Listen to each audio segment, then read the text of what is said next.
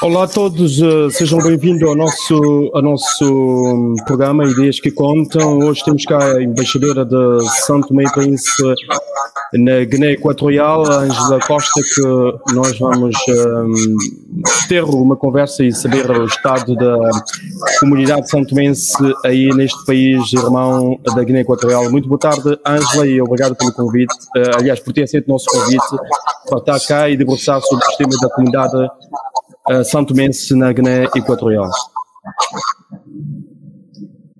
Muito boa tarde, Daniel. Um, boa tarde a todos que nos estão a seguir também nesse programa e eu agradeço imenso por ter convidado para este programa e realmente é uma honra estar cá convosco. Bom, uh, passo já algumas questões relativamente à comunidade santomense da Guiné Equatorial, mas primeiramente queria saber como é que é ser um embaixador, embaixadora na Guiné Equatorial, tendo em conta as dificuldades que sabemos que Santo Tomé eh, constantemente tem na representação diplomática fora do país.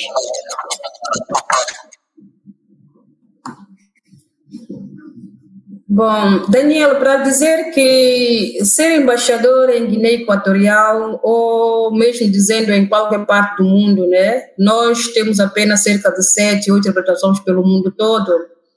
Dizer que, para mim, eu acho que é muito mais fácil ser, ser embaixador em Guiné Equatorial, vista a relação que existe entre Santo Meio Príncipe e a Guiné Equatorial. Nós temos um laço muito forte. Mesmo antes da nossa independência, nós temos alguns santomenses que residiram em Santo Meio e Príncipe durante o processo, não é? Um, para a concreção da nossa independência. E então esse laço de amizade fraternal, porque existe muitos santomenses equatoguineanos, né, que são mistos, por isso digo que para mim eu acho, também por ser a minha primeira missão, por ser a minha primeira missão, e em comparação com os outros embaixadores, quando eu converso com os outros colegas nossos, né, pelo mundo, hum, eu sinto que eu estou em um lugar privilegiado e de verdade sinto-me em casa, sinto-me em casa, independentemente de inúmeros problemas que nós temos, né? Os problemas são tantos mas o dia a dia, quando a gente tem vontade de fazer as coisas realmente e alcançar bons objetivos, né, ter um bom resultado, nós nos comprometemos com a causa e a gente consegue sempre. É, como é que é a comunidade de São Tomense aí na Guiné Equatorial? É, tem, é uma comunidade pacífica, uma comunidade que, que, se integra bem na sociedade e tem, tem havido alguns problemas que é chamar a intervir. E, é, se pudessem fazer um apanhado de como é que é, é os imigrantes aí dentro território da Guiné Equatorial? Bom, dizer, um, classificando a nossa comunidade, nós temos uma comunidade tranquila, uma comunidade pacífica, uma comunidade tranquila, uma comunidade que está mesmo dedicada aos seus trabalhos e o cumprimento dos objetivos que eles, trouxe, que eles trouxeram para cá, não é?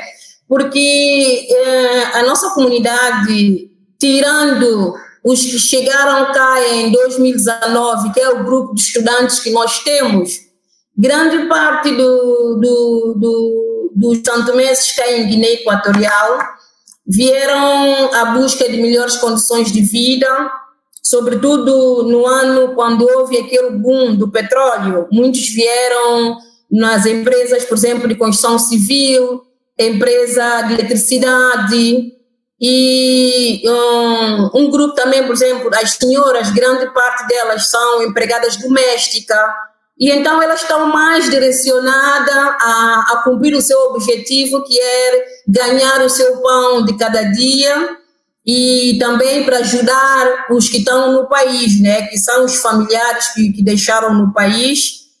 E não temos assim grandes, grandes problemas com a comunidade. É uma comunidade muito tranquila, independentemente de todos os problemas que existem. Na, como dizer, não é somente em Guiné Equatorial, mas sim em todos os países onde nós temos a comunidade.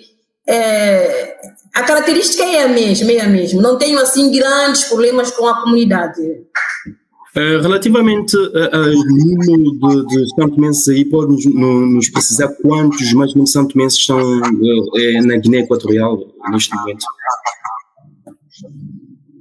Nós, nós, como temos dois grupos, nós temos um grupo que é daqueles que têm a família equatoriana, que tem já o seu laço né, familiar, já conseguiram a nacionalidade equatoriana tem sua integração, né? já trabalha, por exemplo, no Estado, algumas instituições do Estado. Esse grupo normalmente não, não, não procuram muito os nossos serviços, mas quando nós temos uma, uma atividade determinada, nós convidamos e então eles também vêm e interagem conosco. E depois temos um, cerca de 300, né, que faz parte de, daquela comunidade que vem à busca de melhores condições de vida.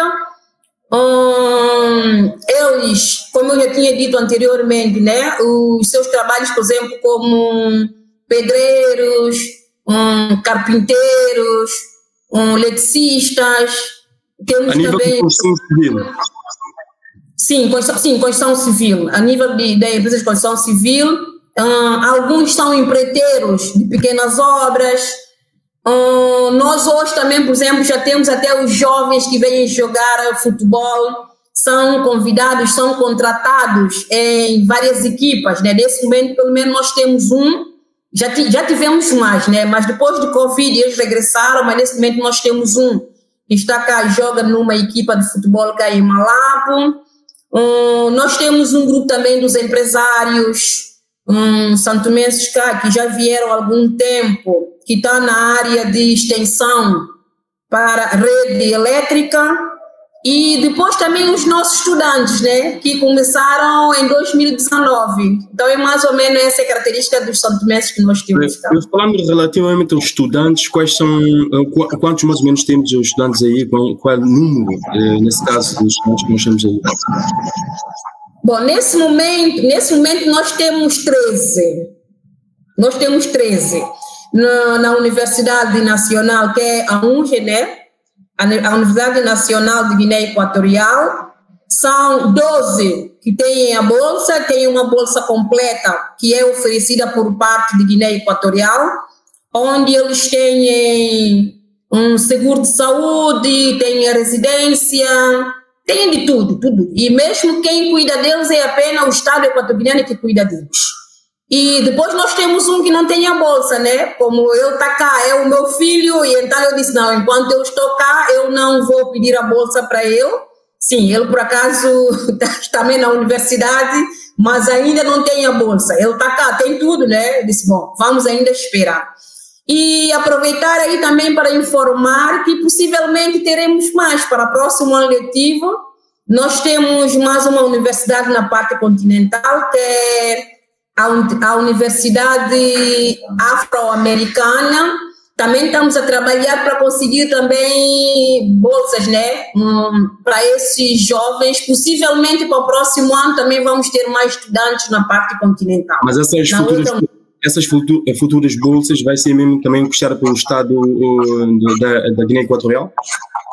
Sim, sim, sim. São as bolsas oferecidas por Estado equatoriano, sim.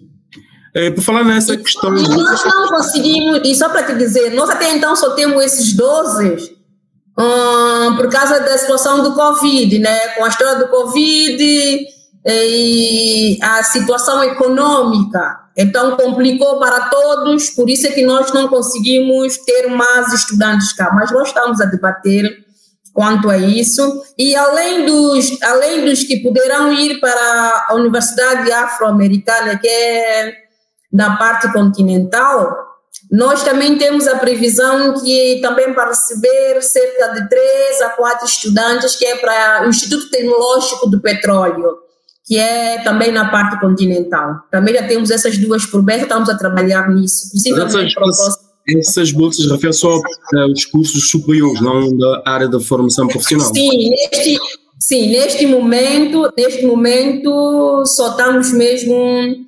porque Guiné Equatorial, hum, o, como dizer, a educação deles, a parte do Estado como tal, é mais na parte universitária.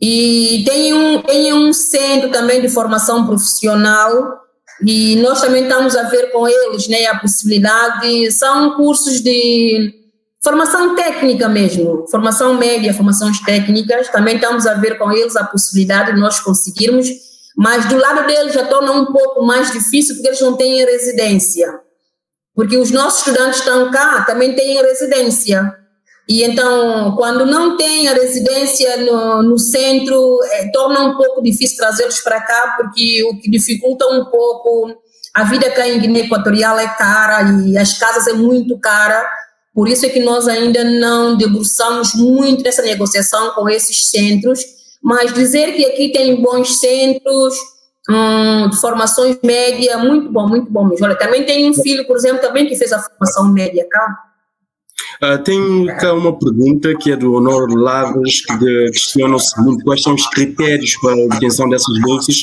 é, concretamente as pessoas é, do Príncipe? É, é assim, nós recebemos, recebemos o, a bolsa e nós enviamos para o Ministério, para o Ministério da Educação. Na altura, quando tivemos os 12, né? Sim, tivemos os 12 becários os 12 bolseiros em 2019, eu mesma desloquei a Santo Tomé, falei com a ministra da altura e então a ministra disponibilizou três vagas para o príncipe, havia vaga para todos os distritos, salvo erro, só lembrar é que não venho. Porque como os pais tinham que custear o bilhete para vir, então, só o Lembai que ficou de fora. Mas nós temos cá estudantes de todos os distritos, inclusive temos também até estudante, filhos dos santomenses estão a trabalhar cá em Guiné Equatorial. Também tem, também está incluído também, conseguiram essa posição. E eu espero que o próximo também o governo, né, porque normalmente não sou eu que faço a distribuição, eu recebo e mando para o Ministério de o Ministério da Educação. Falou aqui na questão da, documentação. Quais são os procedimentos que, que, é usado na Guiné Equatorial para a obtenção de, de visto de, de, trabalho e de estudos?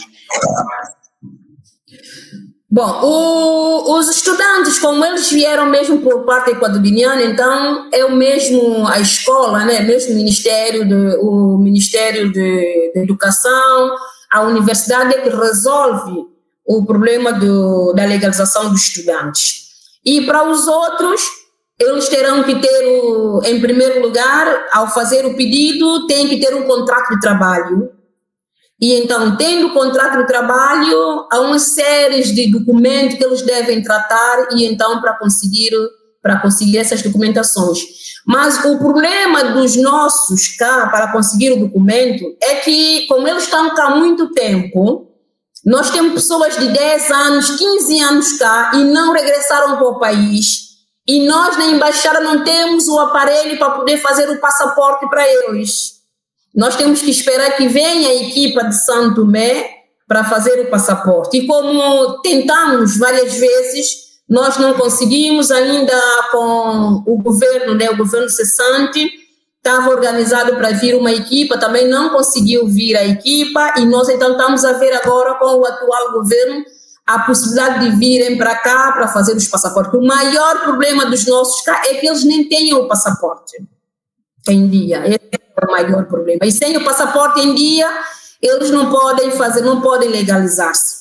Mas alguma intenção... Mas...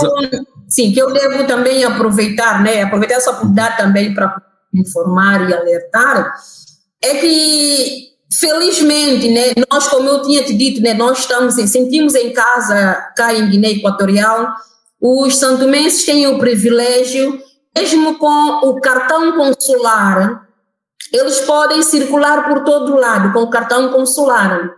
Mas quando tem esse momento de controle, que é para todos, nós também somos estrangeiros, então também devemos ser submetidos ao controle.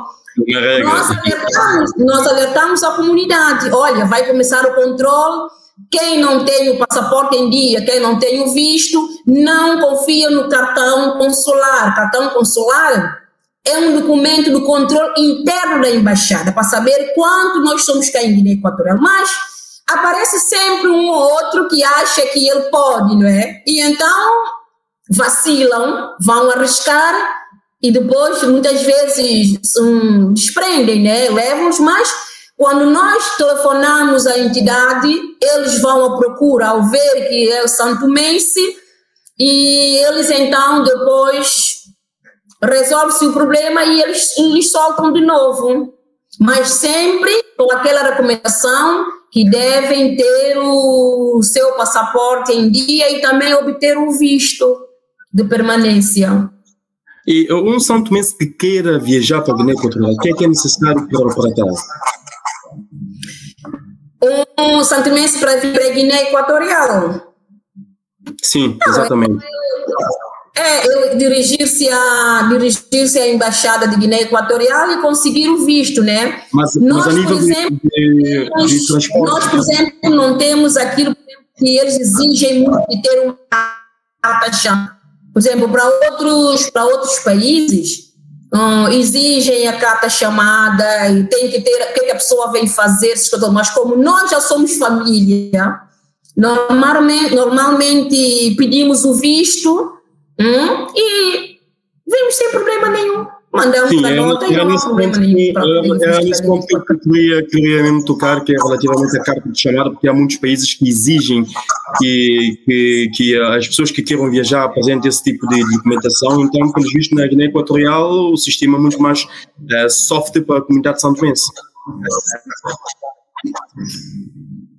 Não entendi, falhou um pouco a net, não entendi. Eu, eu questionar essa, questionar essa situação de ida para a Guiné Equatorial do União São Tomense, porque muitos países exigem normalmente a carta de chamada e algumas documentações específicas.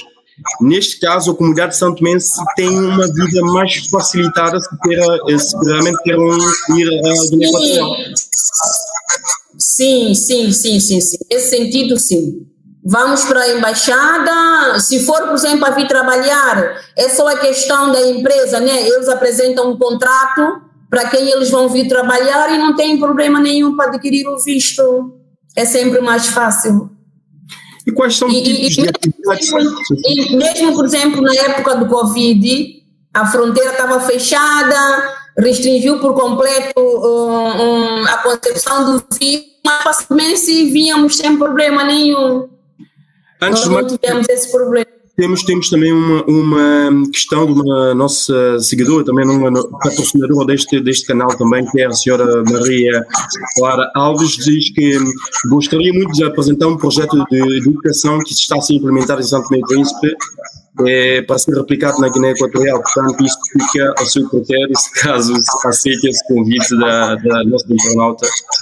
Um, é uma questão de. Uh, sim, é só, só digo a Maria Clara Alves que depois de eu terminar a entrevista, né, essa questão de nós entrarmos em contato e ver qual é a forma, o que, é que nós podemos fazer, e porque eu não sei bem qual é, qual é o projeto dela no, no âmbito da educação. É só nós depois termos contato e ver qual é a possibilidade.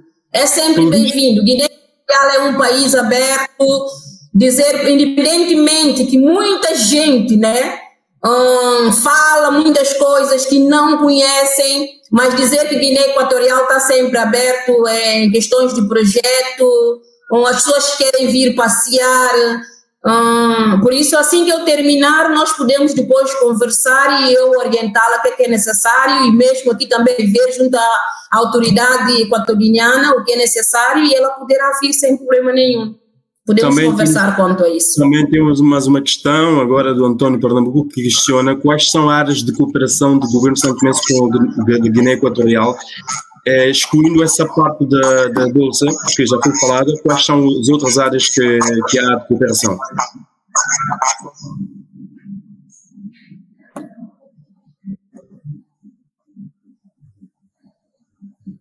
Bom, outras áreas, outras áreas, por exemplo, nós temos alguns militares, alguns militares que já vieram fazer formação cá, porque eles têm uma escola naval na parte continental e têm cursos que são administrados junto com os franceses, alguns alguns militares que já vieram para aqui. Nós temos a cooperação no âmbito do turismo, estamos a ajudar a Guiné Equatorial para dinamizar o seu turismo, dando a experiência que nós temos. Na área de petróleo, também eles têm nos ajudado, né? Como toda a gente sabe, nós estamos nessa época, nessa época do estudo, né? Na etapa do estudo, eles também têm nos ajudado nesse, nesse sentido de orientar-nos, né? Nós vemos junto a experiência deles e também estamos a ver um, a área de intercâmbio comercial. Por exemplo, cá em Guiné Equatorial, um, vê-se, por exemplo, o gás doméstico a um preço muito baixo. Um, aqui também tem cimento. Um, Santo Meio Príncipe também tem outros produtos, por exemplo, como coco, goiaba. Também estamos a ver também nesse âmbito nós fazermos o intercâmbio o intercâmbio comercial entre os dois países. A nossa relação também através do transporte aéreo, como todos sabem, né, o Ceiba um, faz a ligação para São para faz a ligação para São Tomé. Ultimamente tem tido alguns problemas, mas eles estão a organizar para retomarem retomarem esses Penso que perdemos aqui o contacto com, com a embaixadora Ângela um, Costa, situações da internet que normalmente uh, nos acontece e eu também queria colocar uma questão que é do, do Pedro Andrade, que queria penso que já está, já está disponível, Ângela. Nós ficamos em contacto, eu queria colocar uma questão que é do Sr. Pedro Andrade, que, que queria saber concretamente quais são os processos de atribuições de bolsa e se há alguma possibilidade de criação de vistos de estudantes, especificamente de estudantes, como faziam em, no, os bolseiros que iam a Portugal.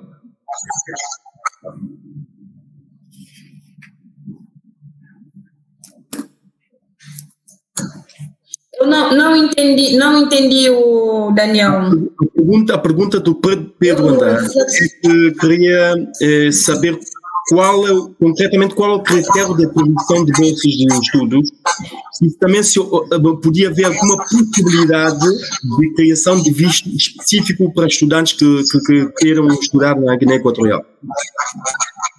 Bom, dizer, é assim, eu, eu poderei depois fazer hum, a partilha, por exemplo, a universidade, a universidade que está na parte continental, que é a Universidade Afro-Americana, que tem um site, a partir do mês de julho, a partir do mês de julho, vai começar a inscrição dos novos estudantes. E então, através desse site, podem fazer a matrícula, inscrever, depois eles respondem e dizer um, durante o ano letivo, pelo menos como a Universidade é nova está a começar agora, durante o ano letivo, são cerca de 800 euros para todo o ano letivo. O estudante tem residência, tem alimentação, tem saúde, uh, pelo menos tem tudo, e assiste a aula. É 800 euros por ano.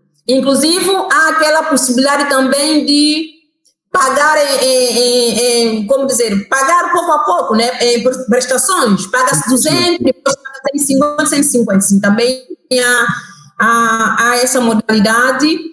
E depois eu poderei partilhar, né, mesmo com, com o Daniel, e também pode-se pôr no, no, site para as pessoas conhecerem e a partir de julho começarem a fazer a sua inscrição. Sim, sim, essa, essa modalidade essa modalidade é para os estudantes que não são hum, bolseiros do Estado. Quando é para o bolseiro do Estado, eles nos dão a vaga, né? nos dão um número de bolseiros, e então nós mandamos para Santo Tomé e Príncipe, e Santo Tomé e Príncipe então é que faz o enquadramento, né? a distribuição para os estudantes que poderão vir exteriormente. E para conseguir um visto, desde que tenha a sua matrícula, mesmo em Portugal existe a Embaixada de Guiné Equatorial, eles com a matrícula podem vir sem problema nenhum. Penso que essa questão também já ficou esclarecida. Recebem o visto facilmente. Sim, sim. Uh, passamos a outra questão, porque também já estamos pressionados por tempo, já vamos a 25 minutos da nossa entrevista e faltam mais 5 minutos para terminar, porque são 30 minutos. Um, ehm, a pergunta que eu colocar, quais são os tipos de atividades que a Embaixada tem promovido dentro da comunidade de Santo Pensa?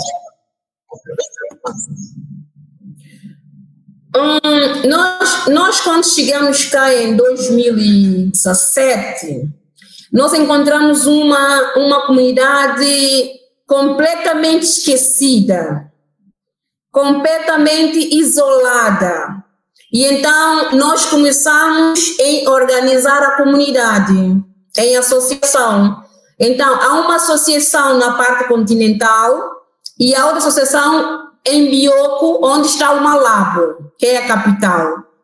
E através dessa associação, nós, um, antes, antes do Covid, nós tínhamos uma série de atividades, por exemplo, nós fazíamos um, atividades culturais, já fizemos atividade esportiva, um, mesmo palestras, palestras, por exemplo, sobre HIV, um, somos chamados pelo Estado equatoriano para participar das atividades que eles realizam cá e dizer que a comunidade sempre esteve disponível em participar conosco. Nós também temos outro tipo de atividade que é de solidariedade.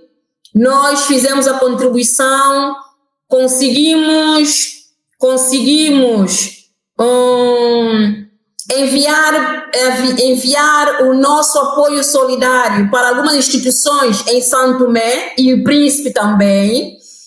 E outras atividades, como por exemplo, no âmbito de quando temos uma data marcante, quando temos uma data marcante, eles são chamados. Nesse momento temos o grupo cultural que sempre são chamados, eles estão sempre disponíveis por isso é que eu digo que eu, ao chegar cá, conseguimos dinamizar a comunidade de uma tal maneira que nós não temos, assim, dizer, eh, nesse, nesse preciso momento, depois da pandemia, então há necessidade de reativar a associação, e então eles estão a organizar para fazerem a nova assembleia para poder reativar a associação, porque nós em quase todas as atividades que nós fazemos cá, fazemos sempre em parceria com a comunidade. Comemoração das datas marcantes, tudo que nós fazemos. Se aparece, uma, um, aparece um membro da comunidade doente que não tem condição, nós telefonamos entre os membros da, membros da comunidade, eles contribuem. Se alguém mora e não tem condições para ser inteirado, de igual forma, visto que a embaixada não tem essa condição, né? Toda a gente sabe qual é a situação econômica do país. Mas a embaixada conta o apoio, a embaixada o apoio da, do governo da Guiné Equatorial? Não, não entendi, não entendi. A embaixada conta com algum apoio diretamente do governo da Guiné Equatorial? Graças a Deus. Isso é, é, também, por isso que eu digo que eu, eu sou privilegiada em comparação com outros, outros embaixadores. Nós temos um apoio, sim, senhora, e se não fosse o Estado equatoriano, eu não sei o que seria de mim também mesmo os meus familiares cá, né? os meus meninos cá. Nós temos o apoio, por exemplo, a residência, tanto a chancelaria como a residência de, de todos que vêm do ministério é assumido pelo Estado equatoriano. Pelo menos desde 2019 para cá, nós não temos esse problema de despejo como acontece com os outros, com os outros embaixadores. Quanto a isso, graças a Deus, nós temos que realmente agradecer o Estado equatoriano. E mesmo quando eu cheguei cá, encontrei uma dívida muito grande, cerca de 55 mil euros, e foi mesmo o Estado equatoriano que nos ajudou para um, pagar essa dívida junto a, a, a, aos terceiros. Por isso, nós agradecemos realmente o Estado equatoriano que tem sempre nos dado uma mão para nossa sobrevivência, nossa, nossa já estamos mesmo perto, equatorial. Já estamos mesmo perto do fim da nossa entrevista.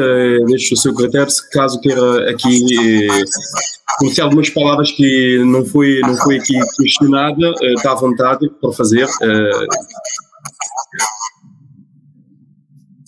Bom, é apenas dizer, né, mais uma vez eu agradeço por vocês terem convidado né, para esse programa, independentemente da forma como as pessoas ficam na rede social, eu muitas vezes hum, fico assim um pouco tímida, porque a minha forma de ser, eu não consigo quando as pessoas dizem uma coisa mal e calar-me.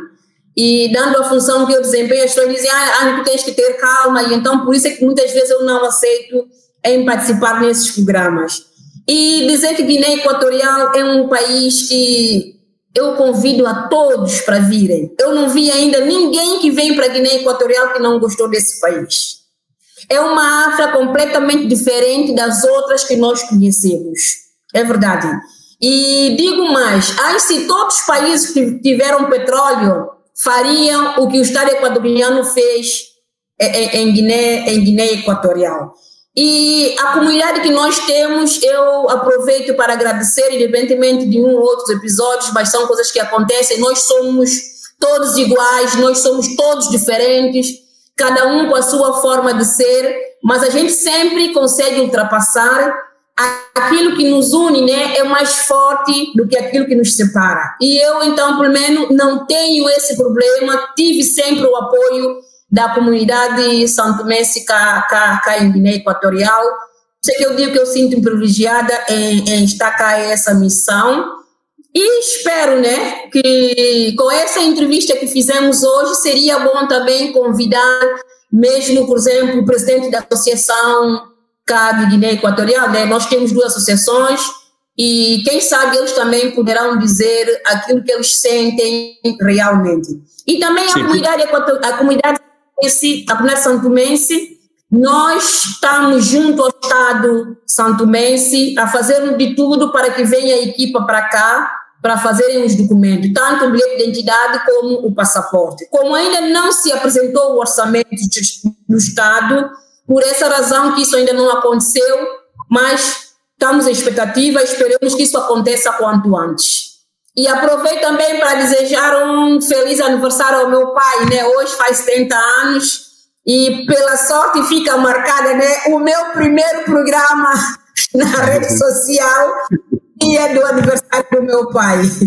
Tá bom, então, muito obrigadinha.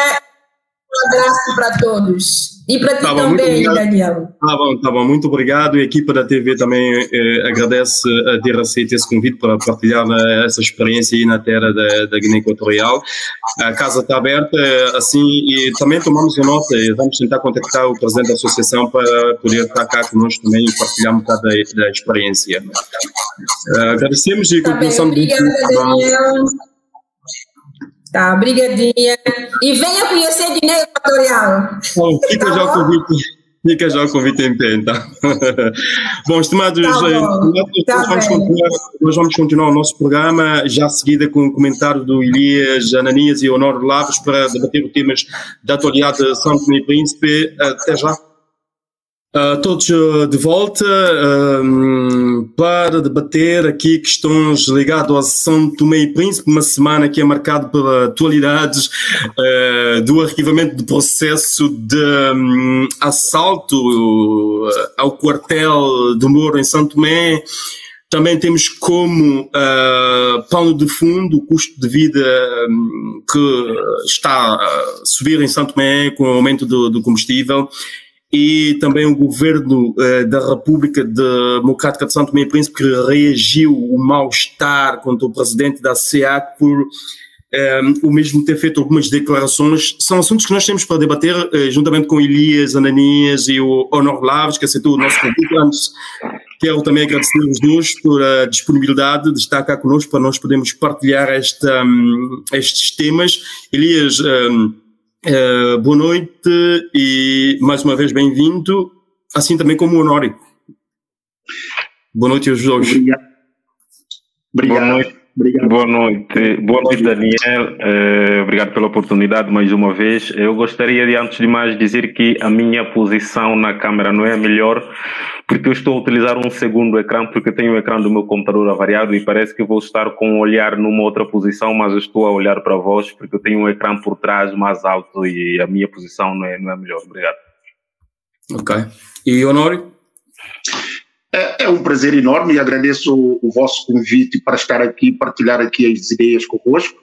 E cá estamos, vamos, vamos a ela e o que for possível, mas antes também gostaria de felicitar-vos pela esta iniciativa e também pelos os mentores desta iniciativa e que eh, mais ideias como esta possam na realidade surgir para nós agradecermos melhor aquilo que é a nossa comunicação, a comunicação social que nós temos vindo ao longo destes anos todos a empobrecer em Santo Tomé. Por isso, quem sabe, eh, poderá ser uma alavanca, uma mudança para levantar, na realidade, o exercício daquilo que é mesmo uma comunicação social. Certamente. A pergunta, a primeira pergunta vai mesmo direcionada ao Honório, né? Uh, tendo em conta este despacho do, do, do, Ministério Público que arquiva por extinção, uh, dado que os, as quatro, uh, os quatro prováveis assaltantes, se assim se pode dizer, do quartel de Moro foram sumariamente executados, um, o, o Ministério Público arquiva e um, liba de qualquer intervenção o Delfim uh, das Neves neste processo que anteriormente tinha sido dado na praça pública, que era o Delfim o mentor deste plano para derrubar o atual governo. Como é que vê este despacho e qual a leitura que fazes? Uh, obrigado uh, pela esta pergunta dizer-lhe que é muito forte esta pergunta. Ao começar, nem tive a oportunidade de respirar e estarmos já ao ataque. Epá, eu gosto de jogar meio campo, mas também joguei um bocadinho avançado. Mas pronto, vamos a ela. Vamos a ela que é importante, na realidade, esclarecermos as coisas e pôr as coisas no seu respectivo lugar com relação à, à posição do Ministério Público com a ajuda do, dos, do, da Polícia Judiciária Portuguesa e também eh, da Polícia Judiciária de São Tomé e Príncipe. Bom, eu quero aqui fazer um reparo, um reparo eh, com relação à questão que me perguntou, eh, é que neste ato concreto do dia 25 de, de novembro, não sei se na realidade houve uma execução. em termos jurídicos, eu gostaria que salvaguardar que não se eh, coloca a questão de execução. Pode haver, sem dúvida, algumas lesões, hum, lesões cutâneas que possa conduzir à morte, e é aquilo visivelmente que todos nós vimos. Porque perante uma execução, ela tornava uma outra posição que é, é ter as pessoas colocadas e serem fuziladas ou qualquer coisa assim de gênero, não é? É só um pequeno reparo à volta disso. Mas Indo concretamente, primeiro, eh, com relação, eu confesso dizer que eh, notei com muito espanto eh, muita gente, para não dizer de um, bom, de um modo grosso, eh, das pessoas que eh, afincadamente posicionaram, posicionaram que gostaria que a, que a justiça fosse feita com máxima rapidez, etc, etc, saberá com quem, na realidade, quem são as pessoas que eu, eu, eu menciono, mas sim de uma forma global, fizeram manifestação. Essas pessoas, vi algumas a manifestarem a sua posição pelo facto do Ministério Público ter elevado o Delfim Neves. Não, não é só o Delfim Neves que foi elevado. Hum? eu tive a oportunidade mas, é, de ler. A, questão que eu coloquei, como é que, como é que fica o governo? O primeiro-ministro disse claramente na primeira, na primeira conferência de imprensa que fez, eh, logo após o assalto, eh, ponto, não digo assalto, aquele acontecimento, que o mandante era o Delfim Neves. Foi dito essas palavras. E o Ministério Público, neste exato momento, profere um despacho de arquivamento e diz que Delfim nada tem teve a ver com esta questão. Como é que fica o posicionamento do governo, do chefe de governo nesta matéria? Bem, eh, isso, isso, isso quer isso dizer que se ouviste que o, o, o primeiro-ministro uh, havia dito que é o Delfim, que é o mandante, sinceramente não ouvi, não tive oportunidade de ouvir isto. O que ouvi eu, do primeiro-ministro na sua... Sim, sim, não, deixa só concluir que é muito importante. O, e, o, e o Delfim foram os dois mandantes Pronto, bom, eu não ouvi, não ouvi. O que estou a querer dizer é que não ouvi, na realidade, estas palavras, mas o que eu vi é que ele recebeu as orientações, na sua entrevista, recebeu as informações de que eh, supostamente o, o, o Delfim e o Arlécio estão na, na, na, na, no quartel do Moro, foram buscados pelos militares, estão no quartel do Moro, porque, eh, segundo as informações dos militares, eh, dão conta que são os mandantes. Foi isso que eu ouvi. Não sei, é possível que ele possa ter dito outras coisas uh, que eu não percebi e, se calhar, peço imensa desculpa. Mas, se o primeiro-ministro disse o que estás a dizer, eh, será, terá que ser o primeiro-ministro a responder essa questão, porque é um bocado subjacente. Agora, uma coisa é certa, eu não me espantou, nem estou nem um pouco eh, espantado com esta posição da, da, da, investigação. Então vejamos, indo um pouco eh, em termos jurídicos do, do direito, nós vamos ver que qualquer prova para, após a investigação, é, é, é, é entregue ao Ministério Público. O Ministério Público, para fazer a acusação, ela terá que ter as acusações ou provas diretas. O que é, que é isso direto? Quer dizer que o Ministério Público terá que ter provas e evidências que possa acusar. Resto é resto, resto é uma falácia que todos nós aqui, à volta deste processo, nós, cada um de nós, emitíamos a nossa, as nossas posições avulsas. Agora, o Ministério Público e Mentira, por isso que eu sempre salvaguardei de que não gostaria de falar sobre este assunto sem que pudesse haver uma base fundamental do resultado do inquérito para pegar como suporte. Por isso que eu vou pegar como suporte. Obviamente que o Ministério Público não pode, nem tão pouco Delfim, nem os outros arguidos porque quase todos os arguidos ou foram, que foram os civis foram ilibados, se, se ler o documento, foram quase todos eles ilibados, não é só o Delfim. Por quê? Porque havia provas indiretas. O que é provas indiretas? Provas indiretas não pode, de maneira nenhuma, subir ao julgamento, tendo em conta que eu ouvi dizer, ó, oh, o quem me disse é o Elias da, uh, Ananias, é que me disse, isso não faz menção. O que aconteceu é que o Delfim, na realidade, foi chamado, ou foi, foi, foram à sua casa pegá-lo e levar para o quartel, que em condições normais, que eu já havia dito nos outros programas, que não é correto sem o um mandado é, de, de, um juiz, que é o mandado de, de, de busca, mas houve na realidade a presença do Delfim no quartel, onde ele inclusive com a própria boca dele disse que ele não foi nem tido nem achado em termos de alguma interrogação lá no quartel, que ele ficou lá sentado até quando foi a polícia judiciária. A partida, a partida, ele, ele, a ter essa situação, obviamente já ele esperava, porque imagina, se o, o tivesse vivo, por isso é que eu disse, o erro maior de tudo isto é de ter feito o que fizeram com relação aos quatro. Porque se os quatro estivessem vivos para responder e com base fundamental daquilo que todos nós vimos no relatório e lemos no relatório, ponto por ponto, alguma coisa pudesse ou reduzir ou aumentar. Bem, eu vou passar também a palavra ao Elias. Elias, como é que vê esse despacho do Ministério Público que arquiva por extinção este processo contra o, ponto contra o Delfim neste caso e um, qual, qual a tua opinião direta sobre esta matéria? Exatamente.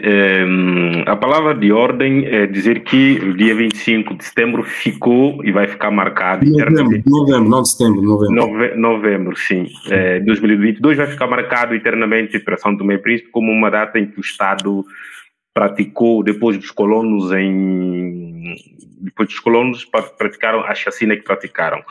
Não há argumento suficiente para desmontar esse facto porque pode-se utilizar a expressão que se utilizou, nós sabemos, ouvimos do nosso primeiro-ministro para aí às oito da manhã, que, que, houve um golpe, que houve a, a, a fantochada do golpe de Estado às oito da manhã, e eram para aí volta das onze horas ao meio-dia, e, e surgiram os vídeos às oito, nove da manhã, os indivíduos amarrados e vivos e eram para ir de volta do meio-dia e eles estiveram mortos. Por isso, se houvesse uma queda eh, de viatura, como se queriam aventurar a priori, se fosse por uma questão de um confronto físico com os militares, os indivíduos, a partir do momento que estão a sangrar, eles tinham a obrigação de levá-lo ao hospital, não é, para irem tratar, e tinha militar suficiente para algemá-los e acompanhar, chamar o médico e até o hospital enquanto os homens estavam a sangrar, estavam cortados e por aí fora. Agora, e depois outra questão, Daniel, é que não foi só um indivíduo que faleceu, foram quatro.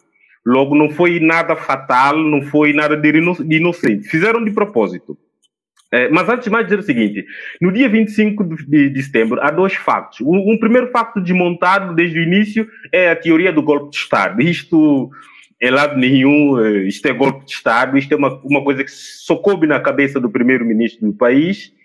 E depois há o facto que é depois dos indivíduos estarem detidos, é eles morrerem à mão do Estado como morreram. O Ministério Público eh, ilibou Delfim Neves. Antes de mais, queria dizer que eu não falo enquanto jurista, porque eu não sou nem de longe nem de perto, não estou habilitado para isso. Estou aqui a analisar o facto como cidadão com opinião. Dizer o seguinte: o Ministério Público ilibou o Delfim Neves. Repara, Delfim Neves desde o início dizia que confiava na justiça. E eles sabem a justiça que eles têm no país. O Delfim Neves e o Patrício Trovada, nesse caso o primeiro-ministro, não são inocentes. Quem apresentou a cabeça do Delfim Neves como uma espécie de troféu foi o, foi o primeiro-ministro Patrício Trovada. Nem que seja uma informação que os militares o passaram, uma acusação dessa, que devia ser uma acusação judicial, tinha que ser feita por alguém com competência judicial e não por um político. Até porque o golpe de Estado em si não é um crime. É, logo não há, logo não há, pelo menos o que se não, soube. Golpe, né? golpe de Estado, no direito constitucional, é crime, é um crime, é atentado o, contra a honra do, do, o, o golpe, não, o golpe de Estado é uma ação política, uma ação que socorre uma ação política. Agora, a desordem ou a forma como se procederam, aí pode acontecer. Golpe, golpe de Estado criminalmente, criminalmente é uma mas, ação isto...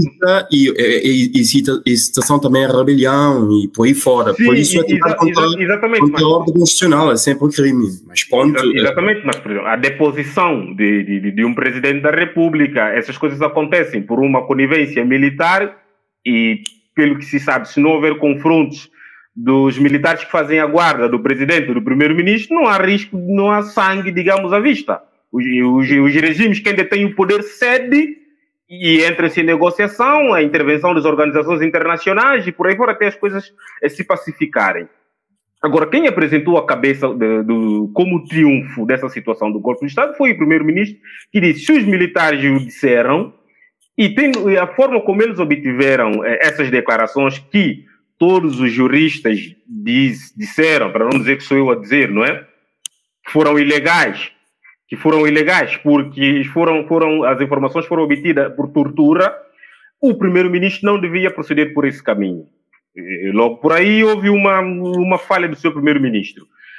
E o que, é que acontece? Essa tal justiça que nós todos esperávamos, que é bem conhecida e manipulada por senhor Delfim Neves e Dr. Patrício Trovada, deram-lhes o trunfo que eles queriam. O Delfim Neves sai ileso, agora vai reclamar uma, uma indemnização por parte do.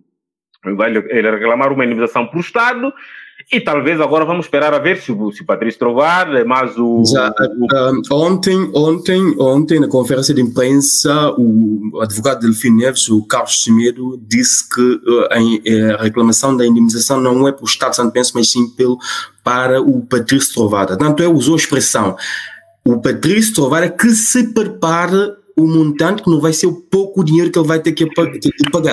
É, foi essa expressão que ele usou na conferência. O, o doutor Carlos Chimeiro tem sido tomado como um renomado advogado e um juiz eh, jubilado eh, pela experiência que tem.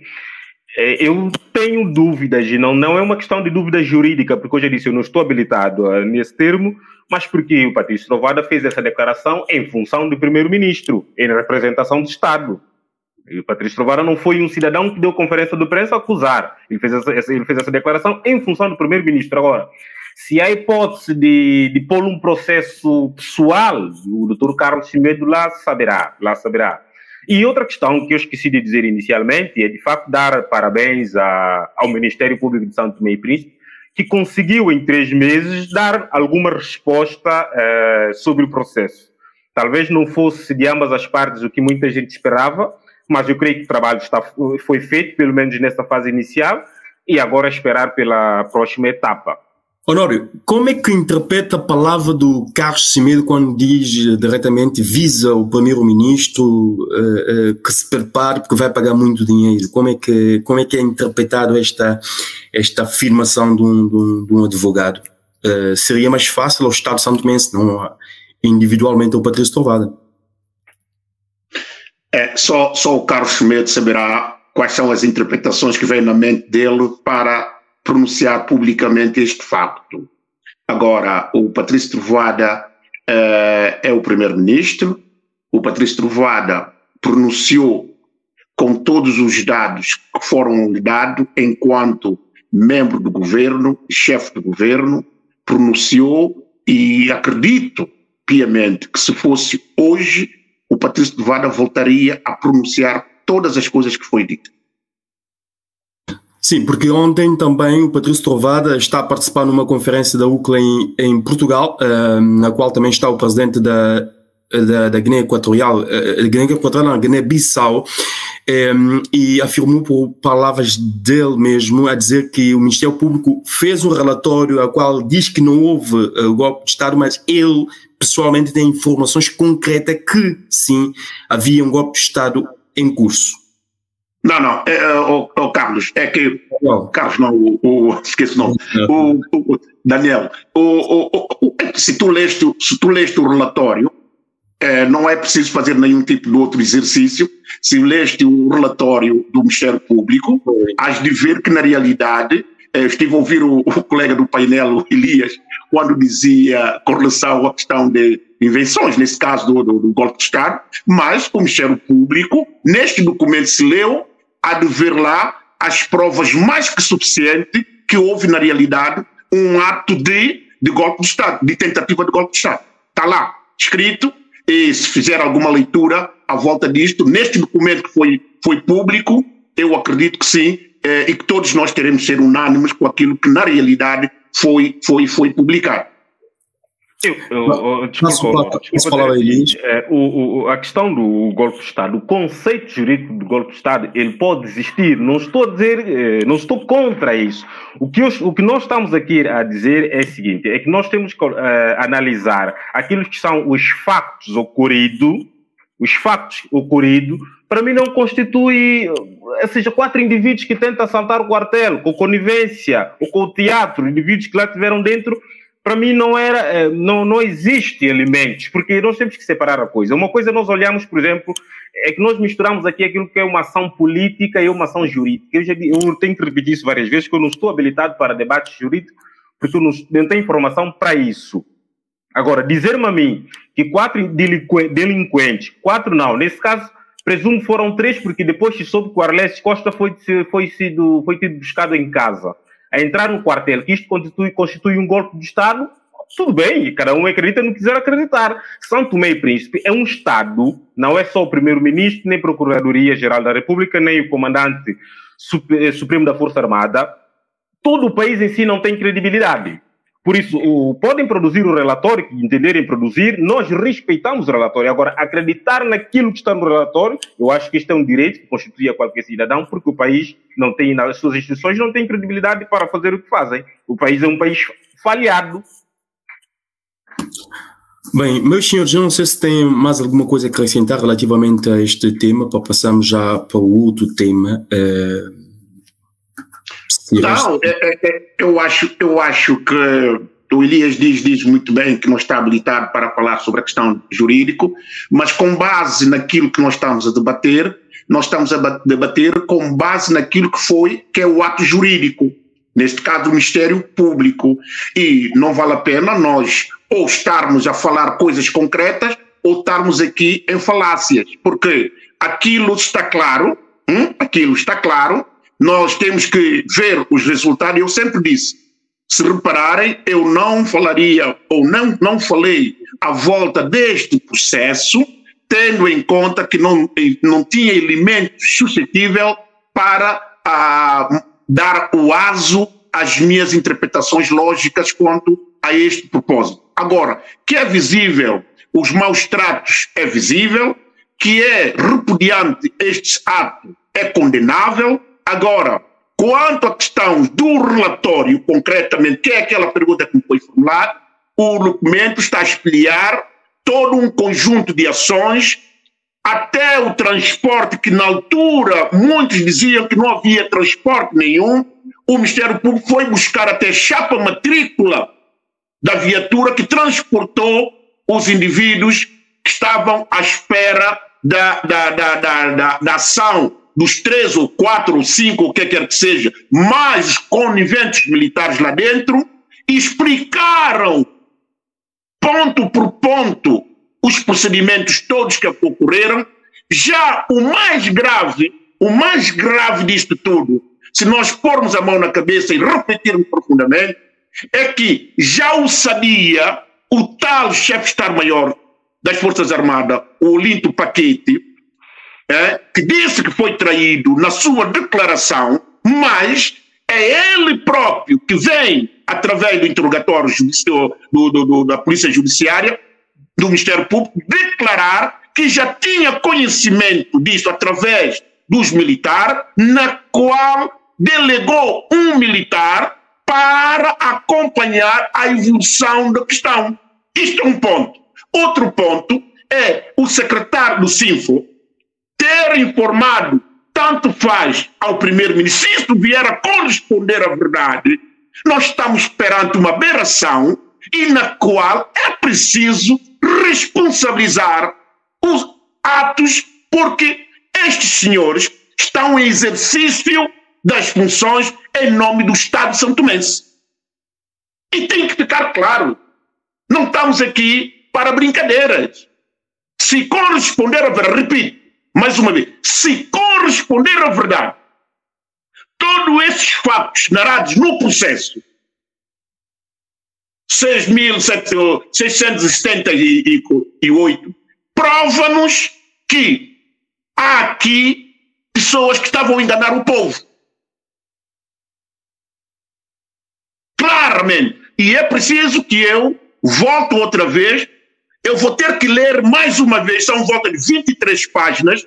Eu vou voltar de novo a ler, reler este, este documento, porque este documento ainda tem muito que se fala. Há muita coisa que é preciso ser explicada. Elias, Há muita coisa ali. Agora, quanto à elevação desses, tendo em conta uma acusação indireta, obviamente ela não pode fazer aso ao julgamento. Isso não é preciso ter um curso de direito para fazer essa interpretação lógica.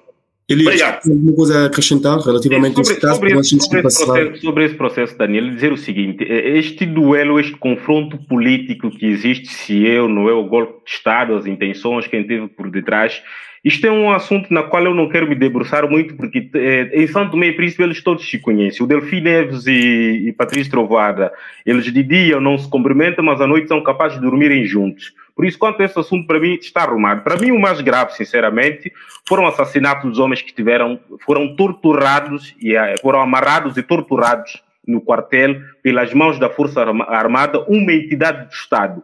E que muita gente tenta desculpabilizar, é, não. Ou seja, tentam minimizar, minimizar aquilo que foi o massacre no quartel. Isto para mim é mais doloroso e isto vai deixar sequela na sociedade santomense durante os próximos 70 e 100 anos em Santo Tomé e Príncipe. Porque esse assunto não vai ser bem resolvido, não vai ser bem, bem, bem esclarecido. Vai haver sempre indivíduos a inventarem termos, a inventarem situações para contornarem ou para, a, para minimizar aquilo que foi as ações dos militares no quartel. O Estado existe para proteger, por mais criminoso que seja o indivíduo. E quando o indivíduo morre nas mãos do Estado, não há desculpa possível, não há volta possível que se possa dar para poder minimizar esse impacto. E isto, repara, Daniel, isto não começou. Por essa razão que os santomenses, como nós estamos todos imbuídos do espírito partidário, por isso é que hoje nós temos dificuldade em condenar esse assassinato, porque repara, o assunto não começa hoje. As tropas em Santo Meio Príncipe, eles estão ansiosos à procura de corpos para dar empurrada. Não é a primeira vez que isso acontece. Nós tivemos o exemplo do jovem, creio eu, eh, já me esqueci, Nagi, que foi espancado na parada militar, inclusive por um oficial que creio eu era na altura o vice também comandante das Forças Armadas. Nós tivemos o caso do jovem que foi morto, foi entregue pelo, pelo responsável da guarda prisional, o senhor Lázaro, na altura, se não me engano o nome do senhor, foi entregue à polícia judiciária e passando meio-dia o jovem morreu, estava na mão da polícia judiciária. E agora temos esse caso. O que é que acontece? Nós, por nossa. por amor a... Nós temos mais um caso. É, só para concluir, sim, sim, só para concluir. Nós, por nosso amor ao partido, contornamos todos, arranjamos todos os caminhos para escamotear aquilo que é a realidade, aquilo que é a brutalidade da entidade, daquilo que é o Estado que deveria preservar a vida e a integridade das pessoas. E nós vamos pagar caro, Daniel, nós vamos pagar caro isto, porque isto não vai se resolver assim. Não, eu, eu queria só fazer um acréscimo, se Daniel me, me avisar. Sim, sim, muito rapidamente para fecharmos essa Vou questão. Avisar. Não, era só para dizer aqui ao colega do painel, o Elias, é que há este processo são dois processos. Tratou-se o primeiro processo. E aquilo que Elias acaba de dizer, que concordo plenamente com, com aquilo que acabou de dizer o Elias, mas este processo, só até dia 18 de março, é que vamos falar desse processo. O que Elias acabou de dizer agora é no dia 18 de, de março é que vai ser publicado. Por isso, vamos aguardar para nós termos elementos suscetíveis e podemos aqui, de uma forma desapaixonada, debater e conversarmos à volta desta matéria. Obrigado. Presidente da CEA, que é a Comissão Econômica dos Países dos Estados da África Central, usa essa expressão. Eh, as imagens estão eh, nas redes sociais são claras, não deixa dúvida daquilo que aconteceu no dia 25 de novembro. E o governo São Tomé se reage em fúria para com o presidente Elias. Qual a tua interpretação? Disse na gíria que quem não deve não teme. Eu acho que o presidente do SIAC eh, não disse nada de extraordinário que nenhum santomense, por mais desatento que tivesse, não soubesse, não, podia até não ter visto os vídeos por, por, por, por, por, eh, por sensibilidade, eh, mas eles são óbvios, os vídeos, as imagens. Eh, acho, muito, acho muito estranho eh, a reação do governo quando o governo diz e cita que o senhor presidente faz comentários sobre um relatório que devia ser entregue primeiro. Uh, o, relatório será primeiro entregue hoje, será hoje, já foi talvez hoje na, na cimeira dos presidentes dos Estados da SIAC, e depois será entregue distribuído às autoridades de, do país, nesse caso em São Tomé e Príncipe, ao presidente da República. Foi isso que disse o senhor, creio que chama-se Alberto, se não estou no erro. Eh, e eu não percebo por que, que o governo faz um comunicado tão ríspido a responder porque, porque este senhor, o senhor um, presidente, o secretário da SIAC, simplesmente disse que as imagens, quando a jornalista perguntou que, há, que há relatos de violação de direitos humanos, eu acho que isso poderia ser unânime. Todos nós eh, temos a consciência daquilo que foi. Ninguém merece morrer assim. Eu tenho dito, e para que fique claro, que nesse ato da invasão no quartel, se os homens fossem mortos a tiros, estaríamos todos a prestar vênias aos militares, porque eles cumpriram com a sua obrigação, que é repor ordem no país.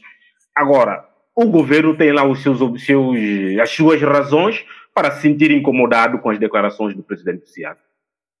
Passo a palavra ao Honório, muito rapidamente com este tema, o que é que interpreta neste comunicado do governo que reage em fúria contra o presidente da SIAC?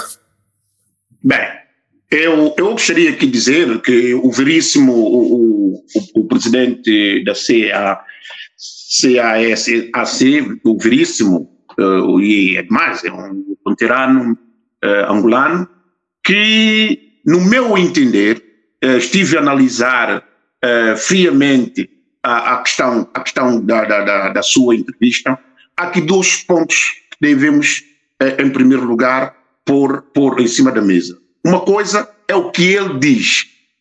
É, é o que ele diz. É? O Veríssimo, o Veríssimo diz uh, as coisas e a forma como diz uh, já é de conhecimento, sim, de todos.